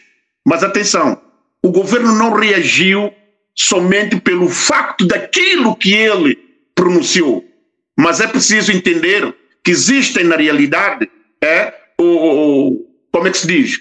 O, o entendimento entre a, a, o Estado e o próprio CAC. Eh, o que é que acontece? Não é normal, não é normal em que eu tenho um problema dentro da minha casa, eu chamo, com eu chamo alguém, ou chamo um amigo, eu chamo um, um, um, alguém que eu acho que possa ajudar na, na colaboração, na resolução do problema, na qual a pessoa vem, visita e diz: Olha, eu vou mandar vir uma equipa para ajudar-te a resolver esse problema. E eu pergunto: quem são essas pessoas? Podes me mandar uh, uh, o perfil dessas pessoas? E as pessoas não me respondem. Mais tarde chega as pessoas que ele pediu sem eu ter conhecimento hum, de, de, de, daquilo que vinham cá fazer. Chegam no país, é, dizem que vão simplesmente entrar em contato com algumas estruturas envolvidas, que é um caso do quartel, os militares, pessoas eh, que participaram, ou familiares, etc, etc. E regressam de volta, um mês depois regressam. E perguntaram se no caso da, da equipa que veio iria extrair um relatório. Não. Tem um documento comprovativo que não. E outro sim. O outro sim que eu, que eu vejo que o próprio o, o, Veríssimo é, cometeu o erro, é ele próprio, depois de ter feito isso, o governo reagir, ele tirou, ele tirou o comunicado, ele tirou, ele tirou por quê? Porque ele reconheceu. Agora, eu por acaso tive a oportunidade de ver aquilo que o meu colega do painel havia dito, que a priori, na qual sangue partidário. Não, epa, eu acho que qualquer São Tomé, no seu juízo de valor, há de ver que há situações que nós, na realidade, devemos dar a cara enquanto militante de qualquer partido que seja. Mas quando é uma questão que envolve o país todo, epa, nós temos que ver o problema no seu sentido lógico. E não podemos colmatar, tentar puxar algo que não tem absolutamente nada a ver com o partido político para ser como um escudo. O veríssimo, o veríssimo, em condições normais, o mínimo que pudesse ter feito, o governo santomense não pode de maneira nenhuma ter que receber informações através de um comunicado. E ademais, já havia pessoas em Santo Tomé que já tinham o relatório, a cópia do relatório. Já havia, inclusive, na rede social, um dos dirigentes da, nova, da ex-nova maioria que disse: o Patrício Trovada convence o Antônio Costa, mas o Veríssimo ele não vai convencer, e o Veríssimo vai lhe tirar o raio. Dois dias depois, aparece o Veríssimo com este comunicado. Oh, minha gente, vamos refletir um pouco. Eu acho que opa, o, o Santo Meio Príncipe, por mais pobre que possa ser, tem que ter dignidade, tem que ter respeito. Não é cada um fazer aquilo como quer. Então, resumindo, concluindo, só para terminar, o Elias, resumindo, concluindo, o, o, o, o, o Veríssimo, o Veríssimo deveria ter mais respeito pelo povo de Santo Meio Príncipe. É só isso que eu digo. E ele de ter retirado, de ter retirado o, o, o vídeo já diz tudo. Já diz tudo. O, o, mas, Honor, é uma coisa que eu não percebi. É, se, o, se, o, se o governo não recebeu é, antecipadamente as indicações, os nomes da equipa, é, conforme o Honor referiu, e, e, e, que o governo também referiu no seu comunicado, para produzirem o relatório, como é, que, como é que o governo, como é que o Estado deu acesso para, para a equipa irem ao quartel, falar com entidades de Estados e por aí fora e, fazer, e produzir esse relatório? Se eles, se, se, se eles não, não, não, apresentaram uma equipa, não cumpriram o protocolo, digamos assim. Como é, Elias, Elias é, o problema é que eu falo com factos. Tá, é normal. Eu vou te enviar, desculpa, eu vou te enviar eu, não, eu falo com fatos. O que eu estou querendo fazer te entender, Elias, é que eu vou te enviar um documento onde o governo publicou até esse documento. Se fores lá ver na página do governo, lá está. Este documento é um documento que suscitou antecipadamente e não teve nenhuma resposta da parte do CAC. E outro sim, não é correto. Se eles foram para o país foram fazer o, o, o, o, aquilo que eles foram fazer, auditoria ou investigação, eles inclusive deveriam, o mínimo, é fazer aquilo que, que fizeram agora na Polícia Judiciária. Não o fizeram. Não o fizeram por quê? Por outros motivos. Mas uma coisa é certa, Santo Meio Príncipe tem que ter dignidade. E temos que resgatar. Que a quem doer, chora quem chorar, tem que se resgatar aquilo, no resgatar o, o, o país e fazer com que São Tomé e Príncipe seja na realidade um país e não seja um país onde cada um quer fazer aquilo que quer. Não, ao seu belo prazer. Não, Honor. Nesse caso, a dignidade do país foi e tem sido sequencialmente enterrado na lama, porque... Não, não, Honor, eu... Cada caso é um caso. Honor, Cada eu... caso um caso. Estou a falar deste caso concreto do Veríssimo. Não, se nós queremos preservar a, a, dignidade do país, se nós queremos ser credíveis, se nós queremos ser respeitados, como o Nor disse bem, chamar alguém para vir à nossa casa, ajudar a fazer um trabalho por aí fora, nós temos que começar a educar os nossos e, e nós a nós temos que dar-nos o respeito. O respeito não se pede nem exige a ninguém. Nós temos que nos respeitar a nós próprios depois para que nós nos respeitam. Quando nós temos oficial, chefias militares a dar pontapé, apesar indivíduos amarrados no quartel e não são capazes de serem, pelo mínimo, suspensos das suas funções a priori. Qual é a imagem que nós estamos a Que credibilidade? Quem acredita neste, nisto? Em quem? O país está completo, a credibilidade do país está completamente na lama.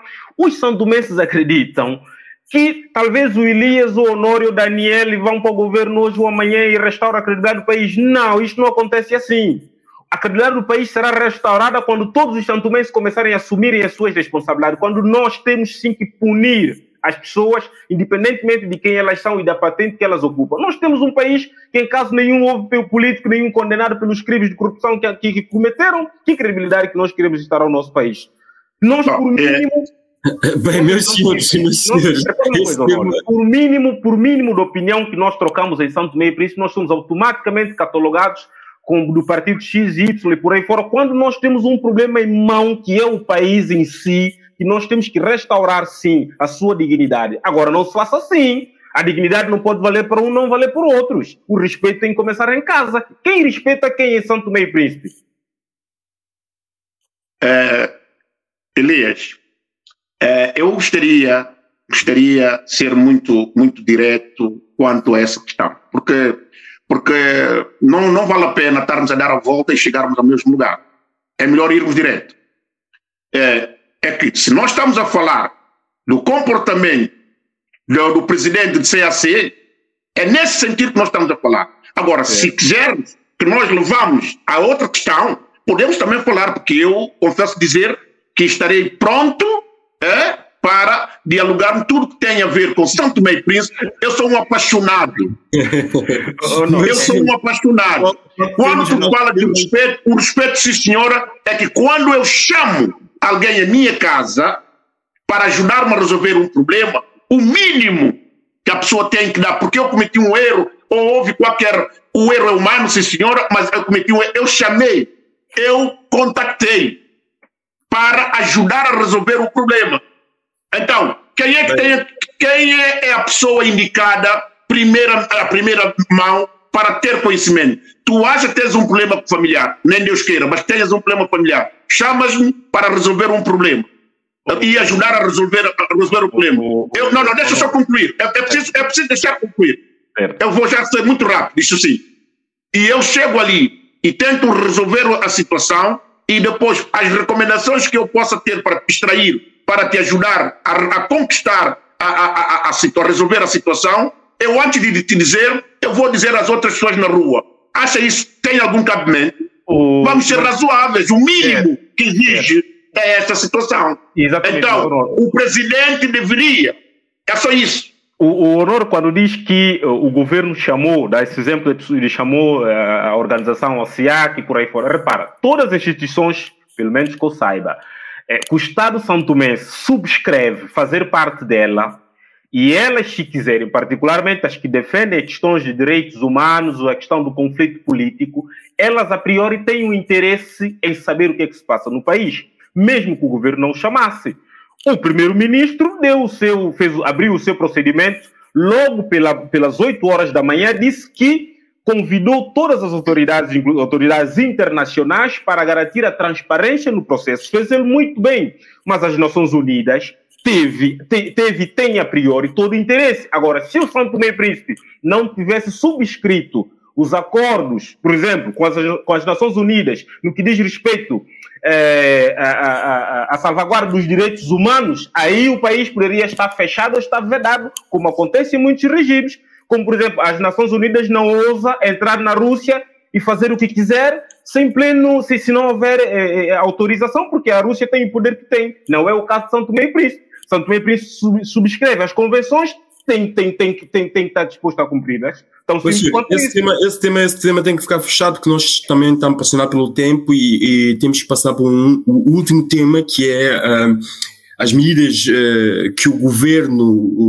neste caso, decidiu tomar relativamente à situação econômica e financeira do país, que vai ter impacto um, negativo na vida dos santomenses, que é o aumentar o combustível e isso terá impacto noutras áreas, como a questão de, de, dos, dos táxis, mototáxis e por aí fora.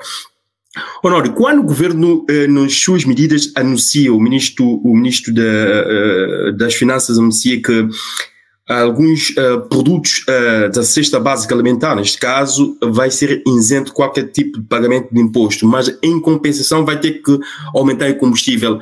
Nós estamos aí num paradoxo porque aumentando o combustível, tudo também na prática irá aumentar. E essas medidas vão ser viáveis para, neste caso, atrair uh, investimento, encurtar a despesa do Estado em Santo Meio Príncipe?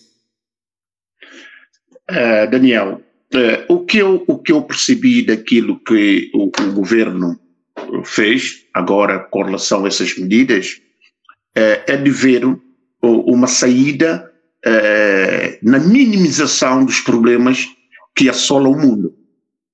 Eh, e quando disse o ministro das Finanças eh, de que as cestas básicas, há alguns produtos das cestas básicas que serão isentadas, em, em contrapartida irá haver na realidade o aumento do combustível.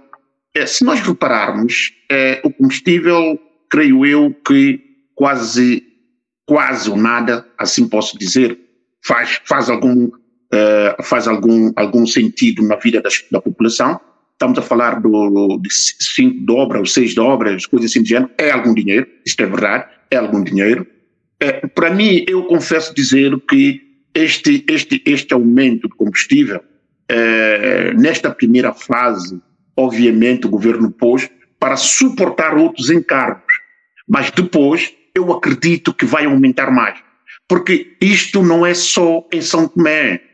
É, mesmo em Portugal, onde vocês estão, mesmo aqui em Londres, onde eu vivo, é, e cada dia que passa, eu tenho, eu tenho aí um dos maiores supermercados aí de, de, aqui de Londres, estou mesmo aí ao pé de, do, do, do, do Asda, e eu confesso de dizer, é, a dois passos, eu em cinco minutos estou aí no, no centro comercial, e digo-vos que cada dia que passo, porque eu para passar, eu para vir à minha casa, eu tenho que passar ali.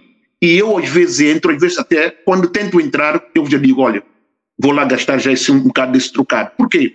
A vida da, aumentou, mas aumentou consideravelmente.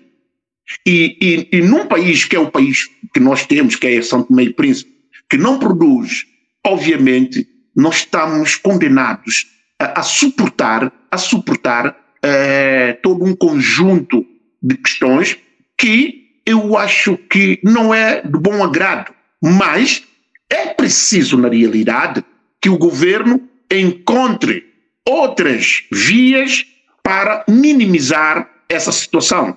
Agora, não acredito, porque eu tive também a oportunidade de conversar com algumas pessoas em São Tomé eh, com relação a essa questão do, do, do transporte Uh, muitas das pessoas que eu conversei com ele, e também mesmo na rede social, uh, mas ah não, epá, é, é, aumentou sim, mas não é assim tão, tão grave. Mas é, é, mas não é assim tão grave coisa. Mas eu espero que possa haver, sem dúvida, possa haver, sem dúvida, uma outra dinâmica para minimizar. Há outra contrapartida. Como disse o, o ministro eh, das cestas básicas, como pode, para com, com, compensar uh, uh, na vida da população, é, é possível que o governo possa ter uma outra estratégia para na tua opinião, não seria, na tua opinião, não seria muito mais fácil reduzir encargos, neste caso, com as viagens, com as regalias que próprios os governantes têm, eh, em vez de sobrecarregar mais o povo? Porque nós eh, temos noção do que é que é um Estado santomense. É um Estado que vive de regalias sobre regalias, cortando nas regalias dos políticos, dos governantes, ao invés de sobrecarregar nas pessoas. Não seria mais viável esse, esse é, uh, Daniel, o que eu posso lhe dizer, concordo também contigo, mas eu quero fazer-te perceber uma coisa: é que essas medidas vão afetar a todos, a todos, sem exceção. Agora, quanto à questão das regalias que tu dizes, é, é verdade que eu espero que este governo é, possa cortar mais regalias, porque já começou, até mesmo é, os transportes, porque havia uma forma de aproveitarem terem aquilo que eles dizem, os tickets de combustível, os tickets não sei que lá, mesmo o, a, história de, dos telefones, né? os saldos, etc, etc. E não só. Eu, eu confesso, ia um pouco mais, mais acima, dizer-te o seguinte, é que deve haver, na realidade, um, um acerto em termos de valores, porque há pessoas na função pública a representar o Estado a receber 5 mil euros. E se tivermos a ver 5 mil ou muito mais, eu acho que é, é, é, é excesso, é muito. E é preciso, na realidade, ver isso. E eu acredito, eu acredito que tudo está em aberto e eu acredito que o governo, na realidade, poderá é, ter, ter é, uma posição assertiva à volta dessa matéria. Bem, passo para, para minimizar, porque o foco do governo, o foco do governo é resolver o problema do povo e para com o povo, e principalmente essa juventude que encontra moribunda, essa juventude que, que não encontra um norte para resolver os seus problemas, para resolver a constituição da família, entre muitas outras coisas. Eu acredito que é uma preocupação do governo e eu acredito que seja menos dia mais dia, as coisas poderão retomar o seu, o seu, o seu caminho inicial. Esperando que. Sim, sim, já vamos falar. Eh, vou passar a palavra ao Elias também para a questão de controle do tempo. Elias, essas medidas tomadas pelo governo, acha suficiente e, e eficaz, e tendo em conta que vai sobrecarregar mais a população? Daniel, é o seguinte, eu não sei em que mundo eu ando, é, mas pelo menos eu, eu, eu, leio e fui aprendendo, fui aprendendo na escola ao longo da vida. É o seguinte, se nós compararmos o país São Tomé e Príncipe como uma casa, a nossa família, eu acho que os políticos São Tomé se davam uns bons domésticos. Eles são muito bons a fazer gestão da casa, gestão doméstica da casa, não é? é eu acho que todos nós aqui já vivemos como companheiro, ou não, melhor, com a nossa mãe, que é a melhor referência, nós sabemos que elas, é, parece que quando a casa não tem nada, elas conseguem sempre um, uma colher de sal ali a colar e a comida parece que está saborosa. Parece não, está saborosa. A gestão, eu, eu mim, por exemplo, a gestão no país, é, a forma como o governo faz um conselho de ministro para falar o preço do arroz e não sei o que por aí fora. Quer dizer, eu acho que eu se calhar criava aqui um ministério do arroz e eu nem sei porque o arroz está na mão do Estado. Isso é, um, é como se costuma dizer nas redes sociais. Santo Tomé é um país do meme, um país de brinquedo.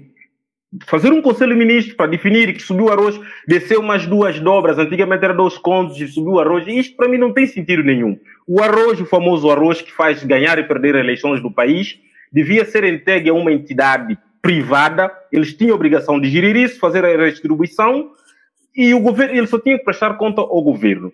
Mas centrando, centrando no país, um primeiro-ministro que, desde tempo que disse estamos prontos, estamos prontos. Tomou posse, já vai mais de três meses.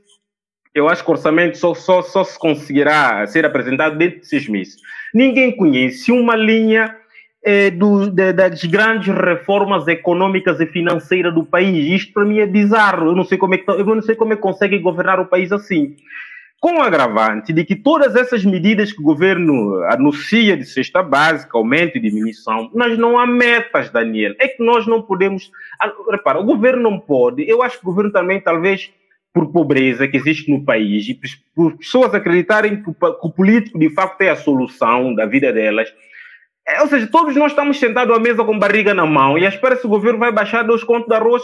Pá, nessa semana a gente não vai, não vai passar fome porque o governo vai baixar o arroz. Eu estava à espera que o governo, por exemplo, quando escolhe o Abel, seria para coordenar o grande plano da agricultura para o país, por exemplo. É uma ideia, não é? Se o governo escolheu um dos melhores agricultores do país, era para lhe entregar às mãos a coordenação da, do grande plano da agricultura para o país. O governo tem um dos os ministros das Finanças, que dizem ser um dos melhores quadros nas finanças no país, que devia apresentar os gran, o, o grande plano financeiro e econômico do país, produzir reformas financeiras e econômicas no país para o país atrair investimento, fomentar empreendedorismo e introduzir metas de crescimento, Daniel. Porque repara uma coisa, o Patrício Trovoada tem o privilégio de ser a quarta vez que está a governar São Tomé e Príncipe enquanto primeiro-ministro. A pergunta que eu faço é, qual o país por exemplo, eu acho que o Honório já assumiu publicamente que é militante do ADI, não é? Creio que eu já vi, já assumiu, creio que assumiu que é. A pergunta que eu faria até o Honório, por exemplo, enquanto, embora militante, enquanto cidadão que está fora do país, é que é o país que Patrício Trovara pretende deixar, por exemplo, daqui a dois ou três anos? Quais são as metas que eles têm para implementar no país? Agora, dizer ser solução, ser solução, e pegar no país e todo dia fazer um conselho de ministros para dizer que baixou arroz aqui, ora que agora vamos levar arroz para Lembá, Ora que agora isentamos o, o custo de transporte para a Ilha do Príncipe. Quer dizer, Daniel, desculpa, essas coisas a mim não, não cabem na minha cabeça, ou talvez eu estou assim. Então, na tua opinião, essas medidas tomadas não, não vai ter impactos, e, não vai ter eficácia? Essas medidas é a mesma coisa que acontece nos nossos hospitais, particularmente no Príncipe, onde falta tudo. É tu estás em coma e estão a te dar água com açúcar. Estão a te dar água com açúcar. É, é o que acontece no país. Políticas coercivas políticas atrativas para investimento e empreendedorismo no país, o governo não apresentou. O governo apresentou o seu plano, eh, o plano, agora falta-me o nome, o plano de governação, eh, as grandes opções de plano, foi aprovado na Assembleia com quatro eixos, está-me a faltar agora a expressão, Penso que é grandes opções do, do, do, do, Estado, acho eu, qualquer coisa. agora falta uma expressão, agora, porque o governo regional também ainda não tem orçamento, mas aprovou os seus quatro eixos que, que, que, vão seguir. Ou seja, e não se encontra a meta no governo. Um país, quando um, num país razoável, quando se implementa medidas de reformas econômicas e financeiras, país tem que dizer, nós produzimos X, nós com esta medida nós queremos produzir Y em dentro de um, dois ou três anos. E daqui a cinco anos nós queremos estar melhor neste aspecto, neste setor. E o governo tem que definir aquilo que é o seu setor prioritário. Até hoje não se viu. Eu tinha, de facto, muita expectativa, porque o Patrício Trovara dizia que estava pronto, estava pronto, e pela sua experiência ser a quarta vez que vai para o governo, que houvesse de facto um plano é, reformista no país. E isto não acontece. Vai ser mais quatro anos de. Pronto, vai ser mais um governo. E a vida continua, Daniel. E, vida... e outra coisa, também preciso dizer isso, só para terminar, não sei se tu ainda poder, poderás questionar alguma coisa sobre isso. É a nível, por exemplo, da oposição. O MLSTP não tem que ficar no seu canto pelo fato da, da, da, da, da governação não lhe escorrer tão bem. O partido tem que chegar à frente tem que chegar à frente com proposta para reformar o país. O partido não pode estar meramente a reagir àquilo que quem está no governo faz. As grandes opções do plano, acho que que é isso, as grandes opções do plano, o plano para reformar o país econômico e financeiramente, não existe. E nós andamos nisso. Aumenta os dois contos, aumenta petróleo, baixa petróleo. Isto, isto, isto é uma brincadeira, isto, isto não é governar o país. Quem nos leva a sério? Bem, Honório, há algum mais ponto a acrescentar nesta questão eh, de, de, de medidas eh, do governo? Não, eu, eu, eu, eu gostaria aqui uh, ver aqui algumas ideias com, com o colega do painel, o Elias, é, que para mim confesso dizer que é um prazer enorme estar aqui convosco, dialogarmos e conversarmos sobre aquilo que é da pátria, que é São Tomé e Príncipe. Olha, Elias, eu gostaria de dizer-te que o governo o governo não, ainda não apresentou o Orçamento Geral do Estado. Certo. É uma nota. Certo. Segunda nota, dizer-te que grandes opções do plano da governação, ela, se tu fores lá ler e ver, há lá tudo quanto tu acabaste de dizer que gostarias de ver mas que não está, que não estão a fazer. Então, eu, não, deixa só concluir. Não, não, posso... não, desculpa, desculpa, eu não estou a interromper, é só para pedir o seguinte: eu fui ler a página do governo, fui à procura, porque quando foi aprovado, o que eu me lembro, assegura o seu raciocínio, o que eu me lembro de ter ouvido o primeiro-ministro falou na altura, falou da reforma também da defesa, inclusive por causa deste ato que aconteceu 25 de novembro. Mas eu fui, procura na, fui à procura na página do governo, eu não encontrei grandes opções no plano, eu não sei onde é que ele está. E eu andei várias Eu, eu quero só lembrar. Caso, caso o Honor tenha se não se importar, pode me enviar que eu gostaria de lê-lo e perceber de facto o que é que está. Que é que não, mas é, é, é, é público, porque lembras bem que o, o, governo foi ao Parlamento, hum? foi ao Parlamento, apresentou isso na discussão, que foi o momento que o partido MLSTP, é, e não só, que tem assento parlamentar, abandonou a Assembleia. Durante o momento da apresentação, quando foi aprovado, na Assembleia Nacional e quando foi aprovado, depois regressaram à plenária. Então, se fores lá ver, eh, farei o possível de lá chegar, de chegar isso a ti, mas eh, se fores lá ver, eh, está lá. Agora, é preciso para a implementação, é, temos que também estar, porque uma coisa é ter vontade de fazer e outra coisa é termos a, a, a responsabilidade com custo para avançar, fazer avançar. E então, deixa que o projeto, por isso que eu digo, e quando tu dizes, é, quando tu dizes que eu sou do ADI, eu sou, sim senhora, sou militante do ADI, nunca escondi isso. Oh, Honório, e então tu me perguntaste, disseste... desculpa, mas é o seguinte, não é crime ser militante do partido. Eu não, não, não, não, não, eu só posso fazer ver. Não, é que muitas vezes, repara, se, Honório, se, eu, se eu fosse, eu não tenho partido político em São Tomé, se eu tivesse também eu assumiria. Se Honório é militante do ADI, não é crime nenhum. Eu não estou a dizer isso no sentido pejorativo. Eu disse. Se nem, nem pode, nem pode, nem pode, nem pode também dizer que é pejorativo.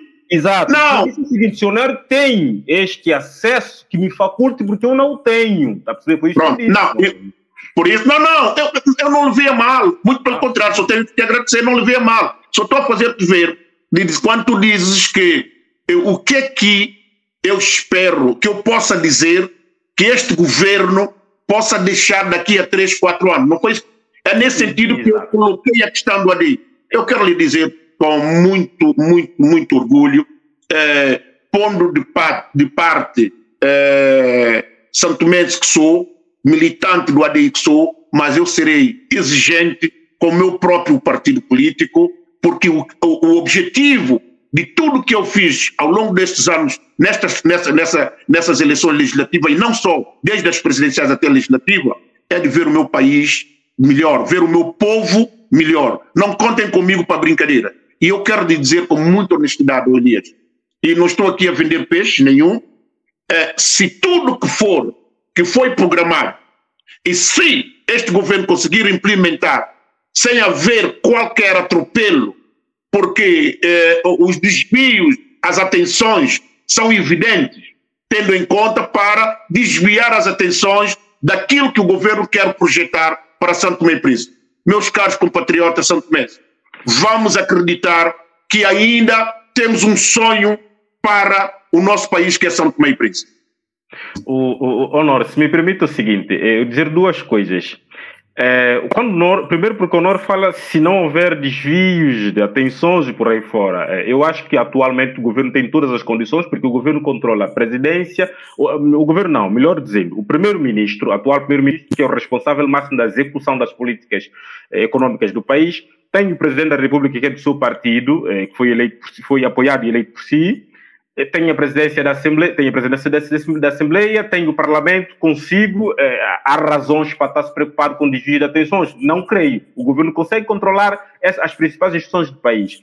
É, eu espero, de facto. E, e, outra questão é, é a seguinte: quando Nora diz que conhece e sabe dos planos do governo e que espera, de facto, que as coisas aconteçam, eu queria perguntar ao Honório se o, seu, se o primeiro-ministro que nós temos, que é do seu partido, se ele aceita ou se aceitaria levar correções ou lições da sua parte, porque pelo menos que saiba é um homem que faz o que lhe apetece e, e não, não, aceita crítica, não aceita crítica. Não, Elias, eh, os ditos não se escrevem. Eu quero lhe dizer muito honestamente e vou deixar aqui muito claro e taxativo a minha posição.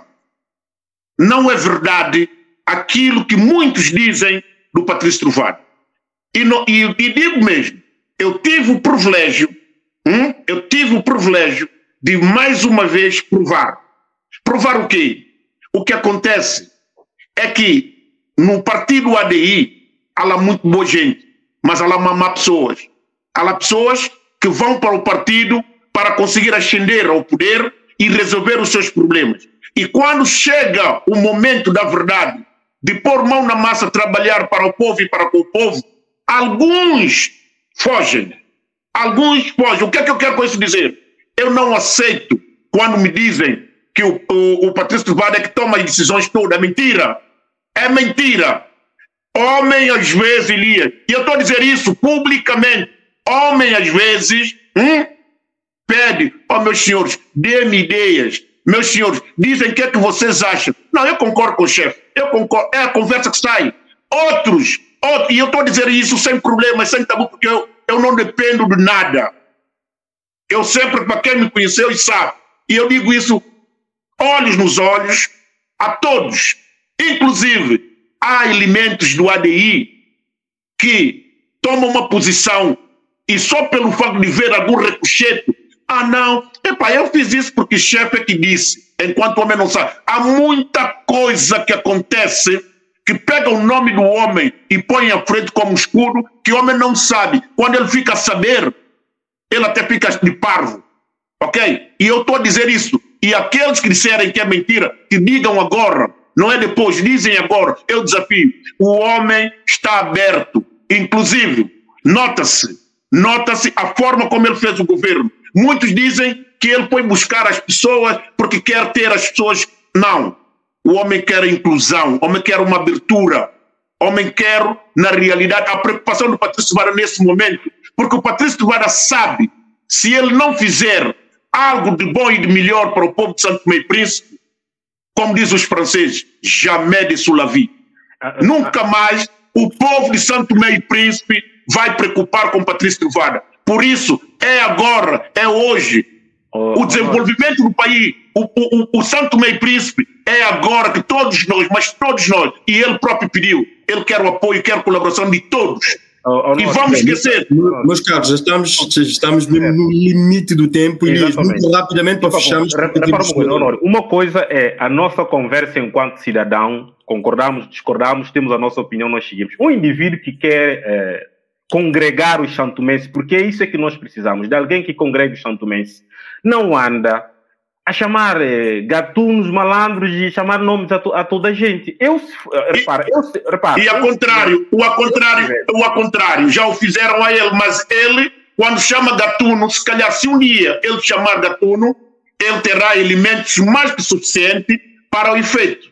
Honor, qual é o, o seu... E eu posso também te provar, eu também posso é... te provar se o primeiro-ministro, o atual primeiro-ministro, quisesse dar prova de congregação, porque nós temos que congregar o país, congregar as forças para, para, para as coisas acontecerem. Por exemplo, eu acho que todos nós, todos os santomenses, concordam que eh, energia é um bem essencial para toda a comunidade no país.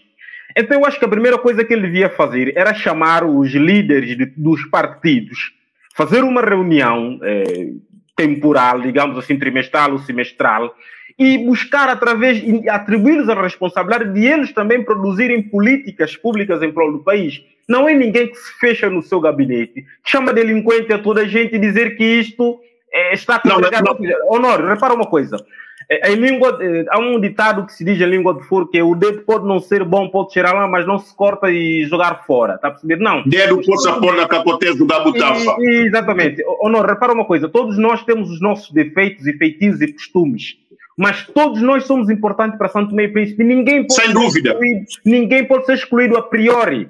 Está a perceber? E isto acontece. Mas quem, diz lá, quem é, estou, repara, eu estou quem, é que, quem, é que, quem é que foi excluído? Eu estou a falar do atual primeiro-ministro, do atual governo, porque eu estava no poder agora. Porque quando estava também o MLC e o Jorge Bom Jesus, era exatamente a mesma coisa. Inclusive, o Jorge Bom Jesus teve a proeza de dizer em crioulo foro que todos os camaradas que a vida melhorou e que não foi capaz de lhe apoiar agora que Deus vai fazer a justiça, qualquer coisa assim, algo do gênero. Samarício Calemblé, pai que é Calemblé. Exatamente. Isso é o erro dos políticos de São Tomé se E a cadela da Sótio? Lembra vocês dele.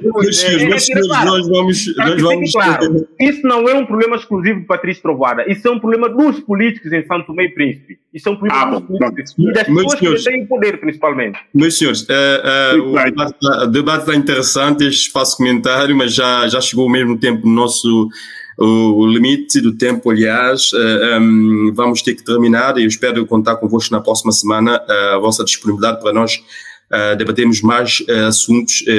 durante a semana vamos ter algumas atualidades, evoluções políticas de Santo Tomé e Príncipe e, e também no que toca ao, à Ilha do Príncipe concretamente, que provavelmente nós vamos poder debater para a semana alguns temas que hum, há, de, de, há de vir. Uh, Honor, uh, da nossa parte da equipa da TV Príncipe, muito obrigado, queremos agradecer pela, pela essa disponibilidade e essa troca de ideia, e ao nosso colega e colaborador Elias também, pela disponibilidade e, e a partilhas de, de, conhecimento. A todos, uh, bom final de semana e espero que possam iniciar a semana com satisfação. E muito todos... obrigado, é, um, é gratificante estar aí convosco. Um prazer enorme. É, a todos os internautas que nos acompanharam, quero agradecer aqui em nome da equipa TV, eh, Príncipe TV, que para a semana nós estaremos cá com mais entrevistas e também mais comentários. Até lá passou e ficam bem.